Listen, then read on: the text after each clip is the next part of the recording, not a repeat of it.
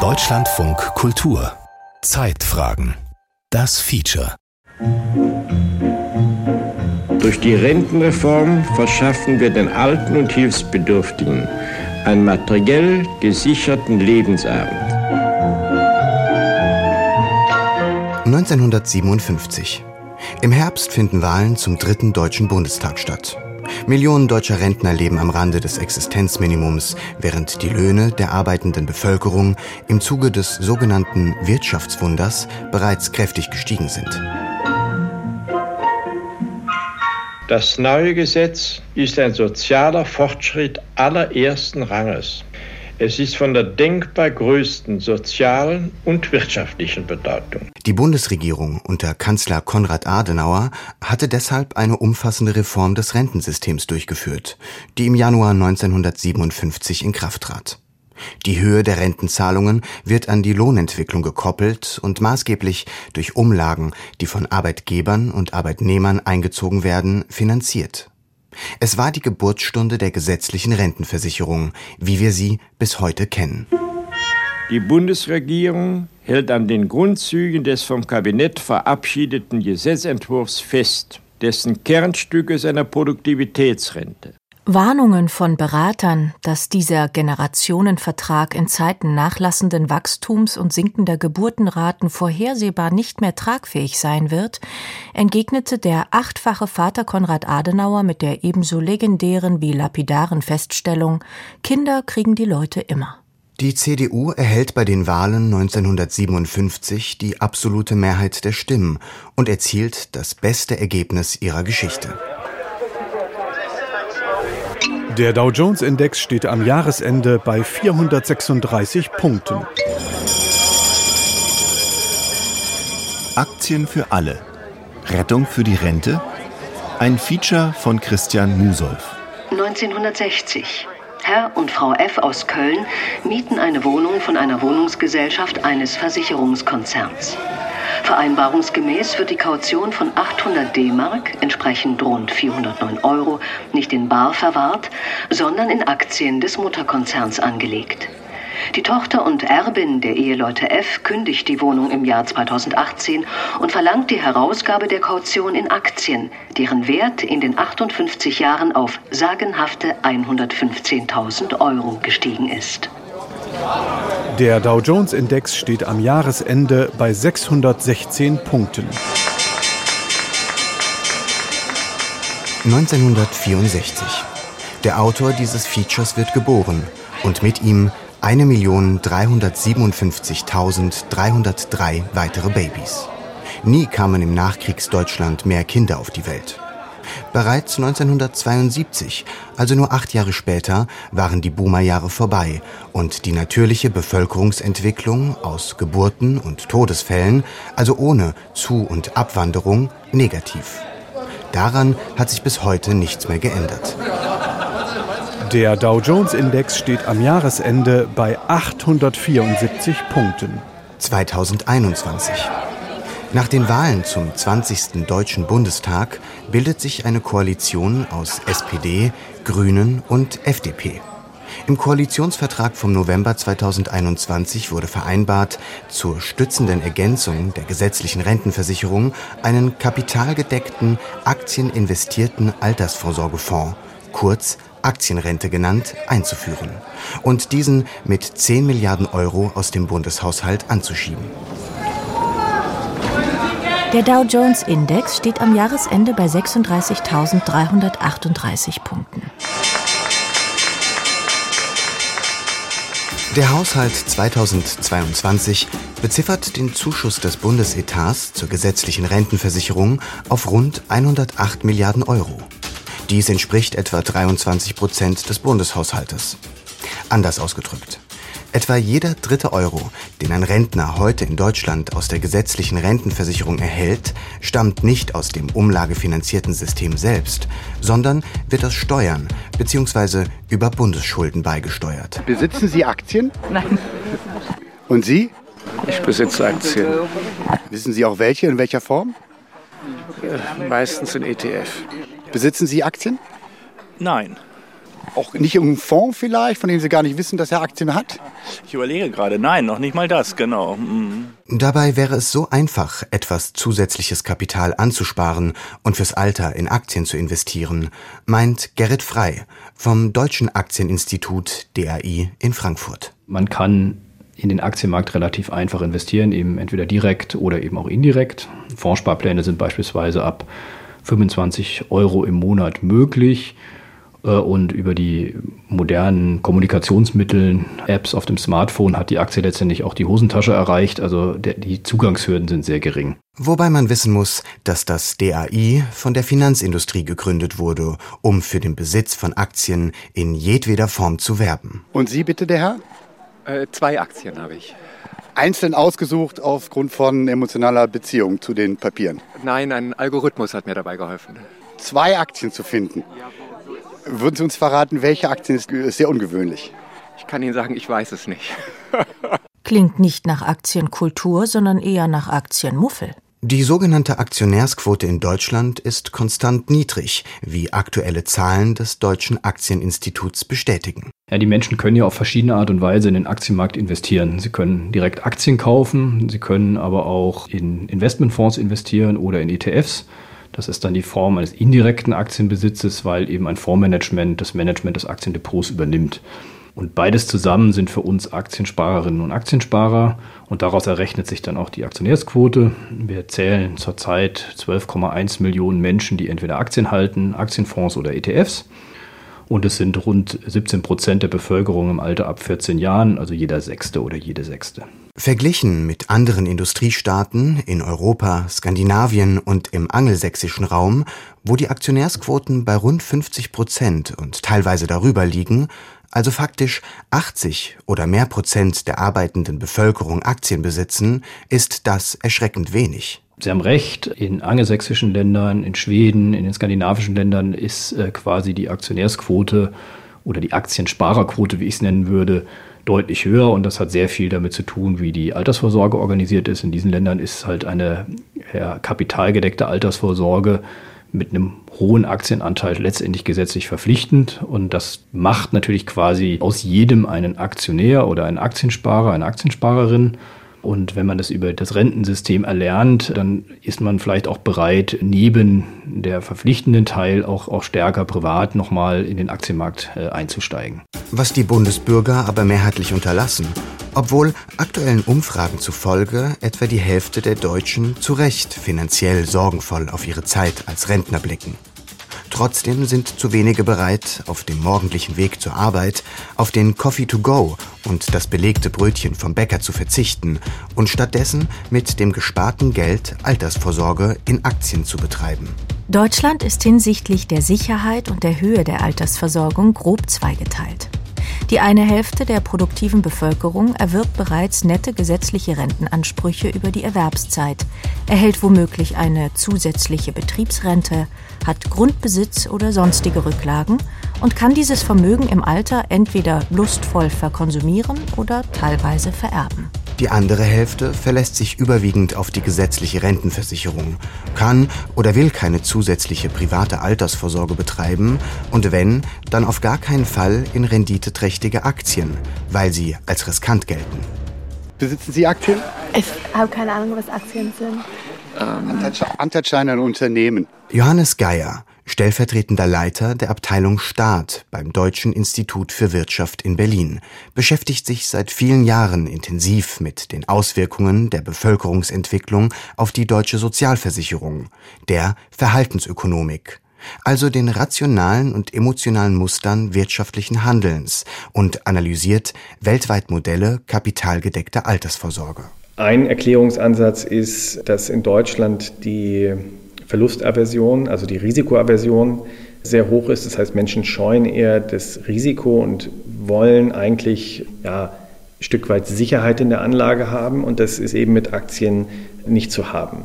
Und äh, wenn man sich also stärker auf den Sicherheitsaspekt konzentriert. Und wir wissen, dass Menschen Verluste etwas stärker bewerten als Gewinne beispielsweise und erzählen dann auch Erfahrungen aus der Vergangenheit als ein, das ist ein Erklärungsfaktor dafür, beispielsweise der Absturz des neuen Markts. Ja, und dann ganz prominent in Deutschland die Telekom-Aktie, das hat sicherlich zum Vertrauensverlust dieses Marktes beigetragen. Und natürlich spielt die Aktie als Bestandteil der Altersvorsorge in Deutschland auch nicht so eine besondere Rolle, nicht so eine bedeutende Rolle. Dort haben sich Versicherungsprodukte eigentlich vorgeschoben sozusagen und diese Form der privaten Absicherung ist eigentlich nicht verbreitet. Die meisten Deutschen sparen also niedrig rentierlich, aber mit garantierter Auszahlung. Mit der herrlichen Aussicht auf die historisch belegbaren Wertzuwächse von Aktien kann man sie nicht locken. Was die Menschen tatsächlich, die nicht in Aktien oder Aktienfonds investieren, von dem, vom Aktienmarkt abhält, ist letztendlich häufig ein Missverständnis oder ein falsches Bauchgefühl. Also wir haben mal eine Umfrage gemacht vor, vor einiger Zeit, da sagen zwei Drittel derjenigen, die nicht in Aktien investiert sind, dass sie sich einfach nicht wohlfühlen, weil sie nicht genug Wissen haben. Wozu auch Aktien kaufen, denn schließlich? Die Rente ist sicher.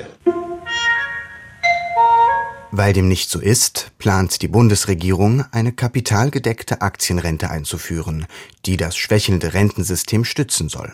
Dabei müssen unverrückbare Tatsachen wie beispielsweise die demografische Entwicklung und das begrenzte Instrumentarium zur Steuerung der umlagefinanzierten gesetzlichen Rente, also die Höhe des Beitragssatzes, das Renteneintrittsalter und die Rentenhöhe mit gesellschaftlichen und wirtschaftlichen Entwicklungen kombiniert werden, die von der bundesdeutschen Politik selbst bei bestem Willen weder sicher geplant noch vollständig kontrolliert und gesteuert werden können.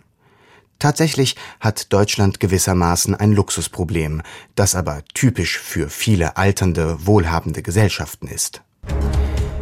Die Mercer Corporation, eine auf die Beratung zu betrieblicher Altersvorsorge spezialisierte Unternehmensberatung, untersucht seit 13 Jahren die Qualität und die Leistungsfähigkeit von Rentensystemen weltweit und bildet die Ergebnisse in dem sogenannten Global Pension Index ab. Wobei in dem Index nur 45 der rund 200 Länder der Erde vertreten sind, nämlich die, die wenigstens über eine halbwegs funktionierende Altersvorsorge verfügen. Keines der untersuchten Länder erreicht dabei die volle Punktzahl von 100. An der Spitze liegt Island mit 84,2 Punkten vor den Niederlanden und Dänemark. Starke Rentensysteme besitzen auch noch Israel, Australien und die Länder Skandinaviens. Deutschland folgt im Mittelfeld auf Platz 14 mit 67,9 Punkten. Wie kommen die Menschen in den vielen anderen Nationen im Alter über die Runden?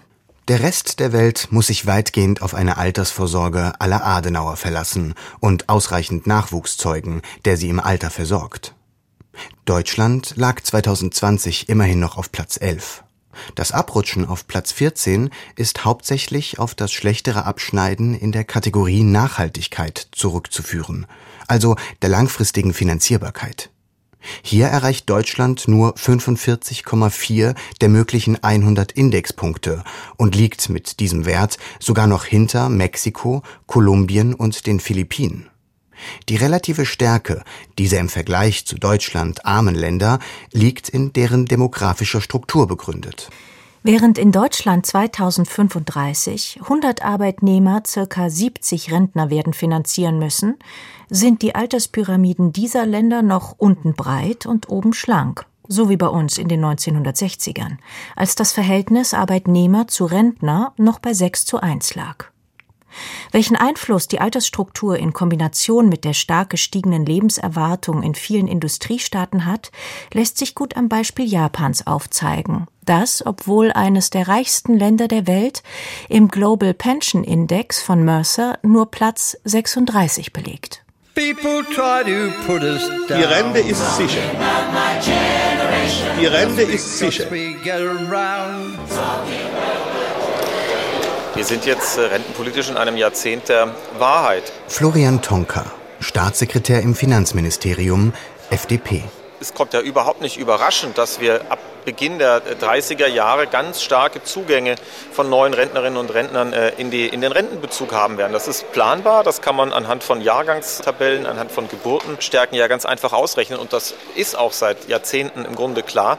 Aber die Vorsorge hat nicht ausgereicht und das Zeitfenster dafür schließt sich. Wir müssen jetzt wirklich ernst nehmen, dass wir etwas tun müssen, um die gesetzliche Rente da zu halten, wo wir sie haben wollen, nämlich als einen, auch einen wirklich wertvollen Beitrag äh, zur Alterssicherung für jeden Einzelnen. Und das ist äh, unter der Regierungszeit von Frau Merkel durchweg immer wieder verschoben und vertagt worden hätte aber streng genommen spätestens unter den CDU-Regierungen Kohl und dessen Koalitionspartner FDP in den 1990ern begonnen werden müssen. Was haben die Spitzenländer aus der Mercer-Studie denn anders und besser gemacht als Deutschland? Fast alles. Vor allem haben diese Länder rechtzeitig, manche bereits vor mehreren Jahrzehnten, kapitalgedeckte, aktieninvestierte Vorsorgemodelle eingeführt, die entweder so attraktiv und simpel gestaltet sind, dass fast jeder Arbeitnehmer freiwillig daran partizipiert, wie etwa die Briten an ihrem passend benannten Nest, dem National Employment Saving Trust. Oder man hat, wie beispielsweise Schweden, die Teilnahme gleich ganz verpflichtend gemacht. Schweden hat eine Rentenreform Ende der 90er Jahre durchgeführt, wo sie eigentlich grundlegend die Rentensystem nochmal angepasst haben, auch im Hinblick auf die demografische Alterung, relativ vorausschauend. Und die haben eine kapitalgedeckte Säule in der ersten Säule eingeführt mit einem Beitragssatz von zweieinhalb Prozent. Die Menschen sind verpflichtet, da einzuzahlen, also die Beschäftigten. Und das Geld wird investiert in einen Default-Fonds, wenn man nicht was anderes wählt. Und im Prinzip tragen die Versicherten dort das volle Investitionsrisiko. Der Fonds kann auch mal Verluste machen, hat er auch schon gemacht, aber im Durchschnitt äh, macht er Gewinne in zweistelliger Höhe. Vergleichbares schwebt der FDP für Deutschland vor. Auf lange Sicht ist sicher wünschenswert, dass wir ähnlich wie in Schweden dahin kommen, dass äh, ein Teil der gesetzlichen Rentenbeiträge, die der Gesetzgeber auch verpflichtend einfordert, auch in einen Kapitalstock investiert werden, damit auch jeder Einzelne mit seinen Beiträgen stärker davon profitieren kann, dass äh, dieses Geld eben auch angelegt wird, dass es arbeiten kann, bis man selbst in Rente geht und davon etwas haben will. Aber auch das britische System wurde der Bundesregierung in einer umfangreichen vergleichenden Studie des DIW im Sommer 2022 vorgestellt. In Großbritannien hat man ein System eingeführt, wo man eigentlich eine, ein Grundrentensystem, was die Briten haben, auf einem sehr niedrigen Niveau durch eine Betriebsrente ergänzt. Und die Betriebsrente hat man jetzt verallgemeinert und ein sogenanntes Opt-out eingeführt. Das heißt, alle Beschäftigten sind erstmal da drin versichert, können sich aber rausoptieren, also können sich dagegen entscheiden. Das machen die wenigsten, die meisten bleiben drin. Die strukturellen Vorzüge der schwedischen und britischen Modelle erklären indirekt, weshalb die sogenannte Riester-Rente, die im Jahr 2002 eingeführt worden war, ein rentenpolitischer Rohrkrepierer werden musste da sie weder die Aktiensparerquote signifikant erhöht, noch maßgeblich und ausreichend die Bildung zusätzlichen Kapitals zur Altersvorsorge bewirkt hat. Viel zu spät eingeführt, zu teuer, zu kompliziert, obwohl steuerbegünstigt und bezuschusst, freiwillig und on top mit dem absoluten Renditekiller Garantie des eingezahlten Kapitals versehen. Experten waren seit langem und alle Bundesregierungen seit Helmut Schmidt wurden fachlich gut beraten. Man konnte, man musste es besser wissen, wollte aber nicht. Vielleicht war es die Furcht vor dem Wähler, oder die Angst der gesamten Gesellschaft vor der unbeliebten Wahrheit. Oder der gemeinsame Unwille, den Gürtel bei Zeiten enger zu schnallen. Eines ist klar. Ob eine Umlage finanziert werden muss oder man Kapital langfristig ansparen will, um es Dekaden später aufzulösen und als Rentenbezüge an Senioren auszuzahlen, beides muss, volkswirtschaftlich betrachtet, im Hier und Jetzt aus dem laufenden Volkseinkommen als Überschuss erwirtschaftet werden. Auch dieses Theorem ist nicht neu, sondern wurde bereits 1952 von dem Ökonom Gerhard Mackenroth aufgestellt. Johannes Geier vom DIW befürchtet zudem, dass der Aufbau einer zusätzlichen, kapitalgedeckten Säule der Altersvorsorge wegen der langen, zähen Ansparphase die politische Willenskraft der Republik überfordern könnte. Wenn ich plane, eine Kapitaldeckung aufzubauen, dann muss ich dafür erstmal Mittel weglegen, die nicht dem Konsum zur Verfügung stehen. Und das dauert also, bis dann aus diesem Kapital irgendwann mal Renten gezahlt werden können.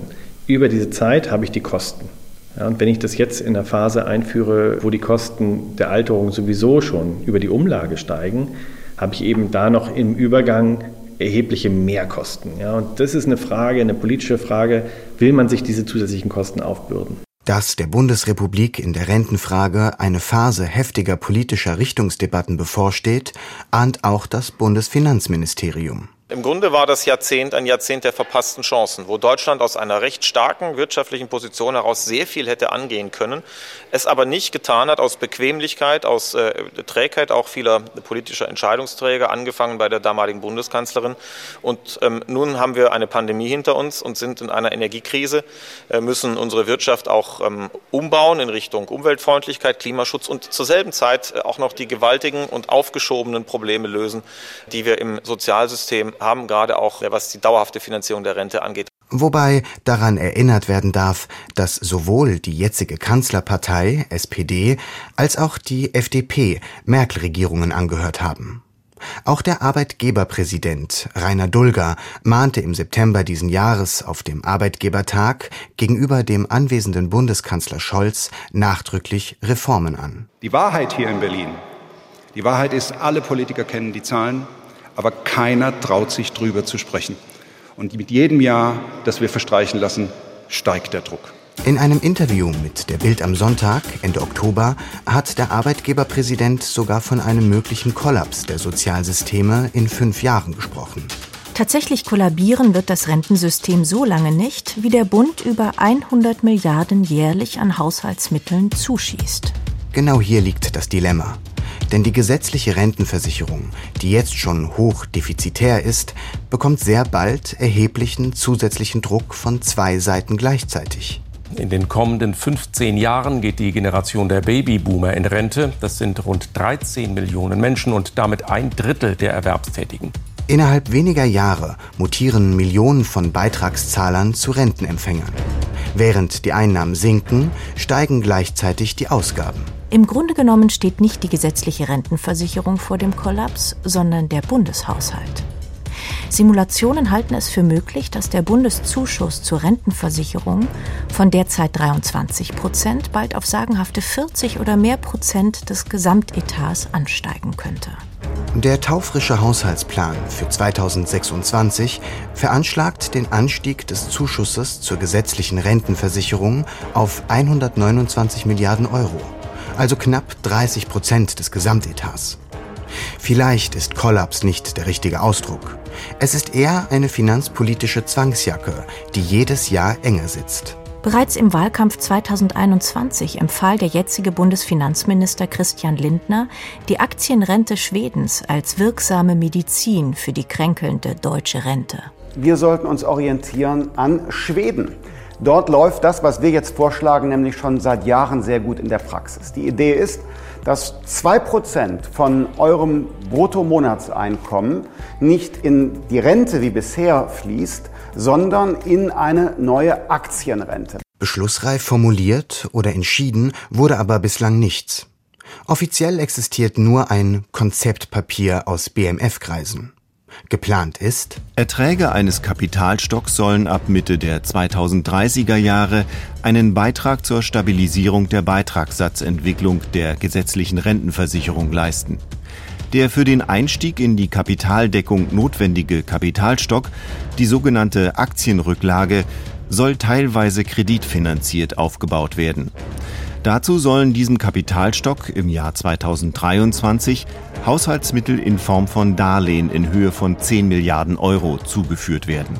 Lindners parlamentarischer Staatssekretär Florian Tonka äußert sich entsprechend unverbindlich, aber zuversichtlich. Der Beginn wird jetzt im Jahr 2023 sein. Das ist die gute Nachricht. Und wir werden äh, schon dafür sorgen, dass dieser Fonds dann eben auch kontinuierlich weiter wächst. Und Deutschland hat enorme Ressourcen, um auch einen eigenen großen Fonds aufzubauen, der helfen kann, unsere Alterssicherung zu ähm, stabilisieren.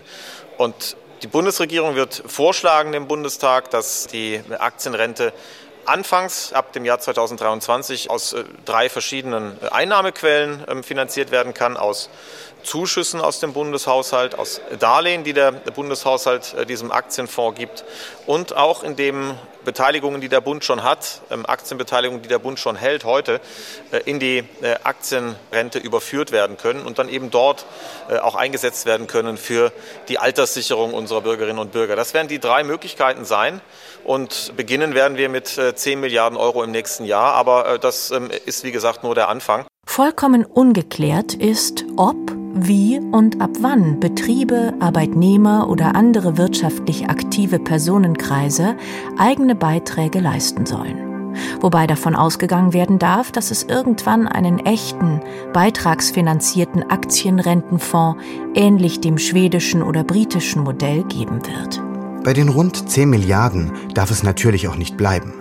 Schweden mit seinen nur 10,5 Millionen Einwohnern verwaltet in seinem Rentenaktienfonds umgerechnet rund 85 Milliarden Euro. Auf deutsche Verhältnisse übertragen entspräche das über 700 Milliarden.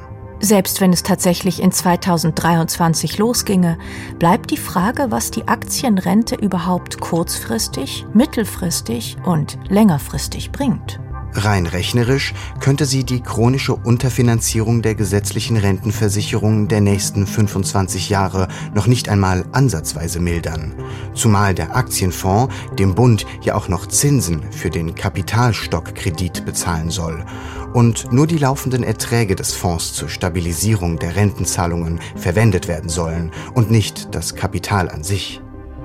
Im Grunde handelt es sich um eine Art Zinsbonitätsarbitrage. Der Bund kann sich aufgrund seiner hervorragenden Bonität vergleichsweise günstig Geld leihen, derzeit zu rund 2%, und hofft, dass die Aktieninvestments die historische Durchschnittsrendite des Aktienmarkts von knapp 7% pro Jahr erzielen werden. Sehr vereinfacht ausgedrückt soll der rechnerische Überschuss von angenommen 5% auf das Kapital, das wären 500 Millionen plus etwas Zinseszins, dann ab Mitte der 30er Jahre die Renten stützen. Wohlgemerkt, in 2022 beträgt die Summe aller gesetzlichen Altersrenten circa 330 Milliarden und der Bundeszuschuss dazu über 100 Milliarden. Selbst wenn die Bundesregierung jetzt das weltweit beste Aktienrentenmodell aller Zeiten einführen würde, könnte es logischerweise erst in ein oder zwei Jahrzehnten zur Kofinanzierung der Renten beitragen, wenn die Ansparphase abgeschlossen ist. Also richtig ärgerlich könnte sich erweisen, dass Deutschland durch sein zögerndes Unterlassen die historisch besten Zeiten zur Bildung eines Kapitalstocks in Aktien, zur Stützung der Sozialsysteme womöglich verpasst haben könnte. Die internationalen Kapitalmärkte kannten nämlich seit 1990 im Grunde nur eine Richtung – Getrieben von stetig sinkenden Zinsen, fast ununterbrochenem Wirtschaftswachstum und steigendem Wohlstand weltweit hat sich der MSCI World Index, der die Entwicklung der Aktienmärkte der 23 größten Industrieländer abbildet, zwischen 1990 und 2021 versechsfacht. Ich hätte lieber vor 20 Jahren damit angefangen. Wir hatten einen sehr starken Arbeitsmarkt, sehr starke Wirtschaft in den letzten äh, Jahren bis zur Pandemie. Und das ist ein, im Grunde war das Jahrzehnt ein Jahrzehnt der verpassten Chancen, wo Deutschland aus einer recht starken wirtschaftlichen Position heraus sehr viel hätte angehen können. Klimawandel, Dekarbonisierung, Energiekrise, die stark gestiegenen Staatsdefizite. All das könnte dazu führen, dass sich Weltwirtschaft und Aktienmärkte künftig weniger gut entwickeln als in den vergangenen Jahrzehnten. Was die stützende Wirkung eines staatlichen Aktienrentenfonds natürlich schwächen würde. Alle politischen Player und neuerdings sogar die eigentlich unpolitische Bundesbank in einem ihrer letzten Monatsberichte sorgen sich sehr und diskutieren angestrengt über den Einsatz der klassischen Stellschrauben. Rentenhöhe, Beitragssatz und besonders dem Renteneintrittsalter. Und, das darf vorausgesagt werden, es wird am Ende der Debatte an allen gedreht werden. Was wir aber mittelfristig brauchen und jetzt damit beginnen müssen, ist eine Art neuer Generationenvertrag, der dieses Mal alle drei lebenden Generationen einbindet. Die Reformen werden nicht nur das Rentensystem im engen Sinne betreffen, sondern faktisch fast alle gesellschaftlichen Bereiche. Höchst spannend wird auch zu beobachten sein, wie die Kapitalmärkte reagieren werden, wenn die gigantischen Summen, wir sprechen von zig Billionen Dollars, die über Jahrzehnte in Aktienfonds investiert worden sind, sukzessive liquidiert werden, damit die Rentner der reichen Industrienationen das darin gebundene Kapital verkonsumieren können. Wer wird diese Aktien kaufen? Dieses einmalige Experiment am menschengemachten Kapitalmarkt läuft bereits mit völlig ungewissem Ausgang. Immerhin gibt es bereits einen Fachbegriff für das Szenario, den Asset Meltdown, zu Deutsch das Abschmelzen des Wertes von Kapitalanlagen. Ist die gesetzliche Krankenversicherung nicht auch umlagefinanziert? Aktien für alle. Rettung für die Rente. Ein Feature von Christian Musolf. Es sprachen Rosario Bona, Birgit Dölling, Ralf Beiderkellen, Eva Meckbach und Heino Rindler. Ton Ralf Perz. Regie Stefanie Lasey. Redaktion Martin Hartwig.